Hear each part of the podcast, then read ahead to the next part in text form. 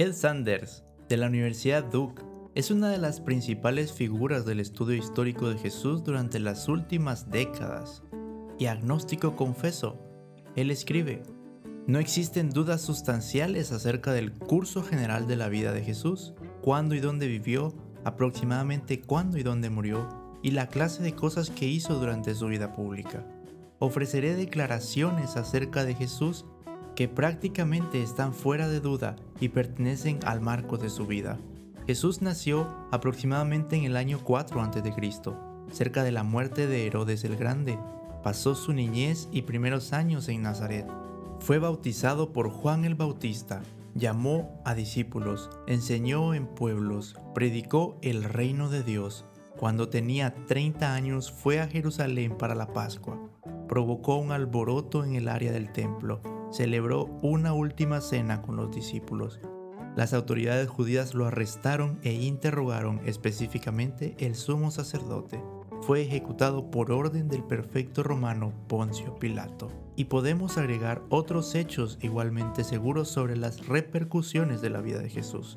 Sus discípulos huyeron, lo vieron después de su muerte, como consecuencia creyeron que volvería para fundar el reino. Formaron una comunidad para esperar su regreso y buscaron animar a otros a creer en él como Mesías. Ojo, que Sanders es un historiador agnóstico. Bienvenidos a Nuevamente Podcast.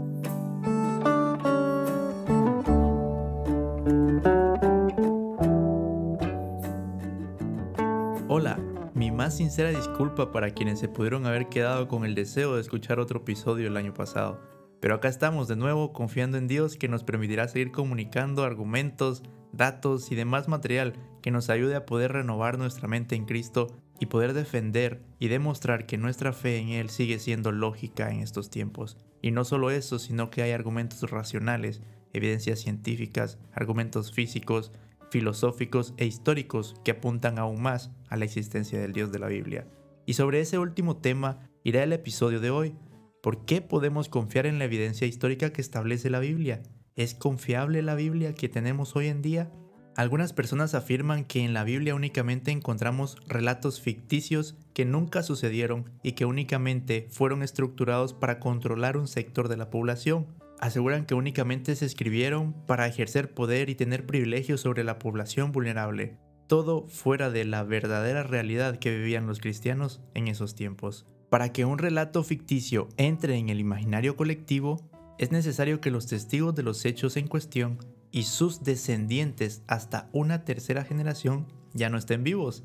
Esto para que los relatos no puedan ser refutados o los que conocieron la verdad histórica no entierren todo lo que supuestamente es superficial o falso de la historia contada. En este sentido, este resulta ser el primer argumento a favor de la fiabilidad de la Biblia, y es el tema que platicaremos hoy porque los evangelios, siendo supuestamente un relato ficticio, fueron escritos demasiado pronto, porque aún existían generaciones que podrían contradecir la historia que ellos contaban.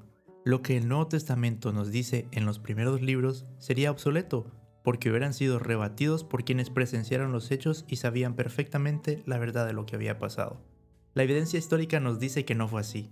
Los escritores no fueron confrontados porque no había nada que refutar es un razonamiento fiable para creer que lo que en su momento los escritores de los evangelios comunicaron era aprobado por las personas que los conocían y seguían, tanto en sus predicaciones como en su escritura. Es necesario hacer ver que no todo el pueblo de Israel les seguía, por lo que no sería pertinente argumentar que de seguro todo el pueblo eran seguidores de Jesús y sus discípulos y por eso pues no los confrontaban con la verdad.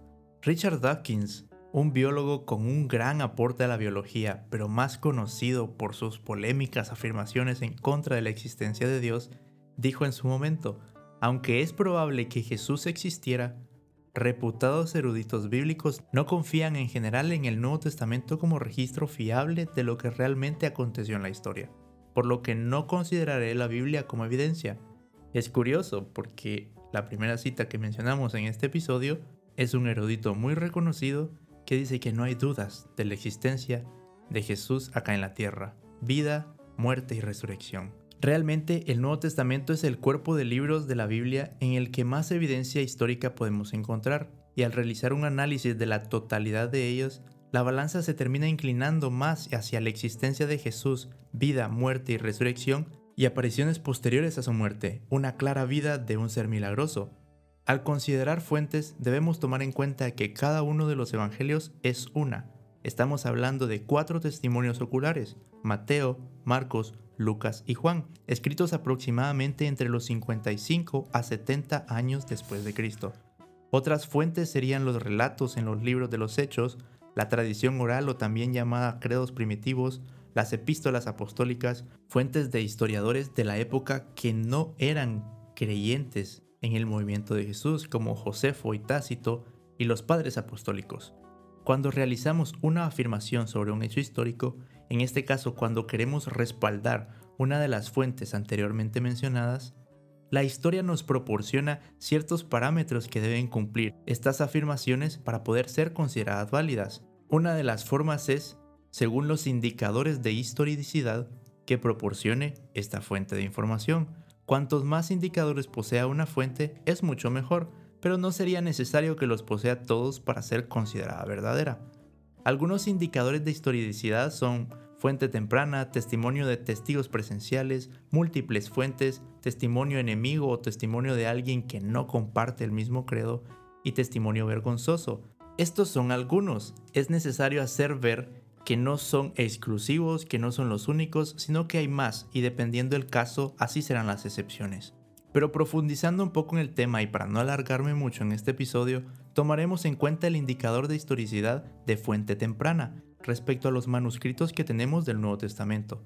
Tomaremos en cuenta el año en que se cree que los evangelios fueron escritos, siendo este sumamente cercano al tiempo en el que vivió Jesús acá en la tierra y los acontecimientos a los cuales estuvo sujeto.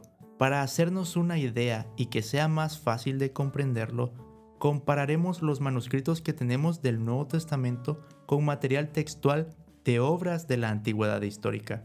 Una de las obras más conocidas como clásicos de la antigüedad es la Iliada de Homero, escrita alrededor de los años 800 a.C. De esta obra se conservan 643 copias del siglo II después de Cristo y posteriores. Estamos hablando de un lapso de mil años entre los escritos originales y las copias. Otras obras del reconocido Aristóteles, discípulo de Platón y considerado el padre de la filosofía, existen de igual forma unos 20 manuscritos de copias por obra, con un lapso de 1100 años entre copias y los originales. Tenemos entendido que de estas obras nadie duda de la fidelidad con la que se trasladó el texto, confiando en que esas brechas de tiempo entre la escritura original y las copias no afectan en absoluto para creer que lo que hoy conocemos como la Iliada de Homero fue escrita por él tal cual la conocemos. Ahora bien, del Nuevo Testamento existe una enorme cantidad de manuscritos. Aproximadamente se sabe que hay más de 5.600 manuscritos parciales o completos en griego original y más de 1.000 manuscritos que son traducciones tempranas a latín, siriaco, copto, árabe y otros idiomas.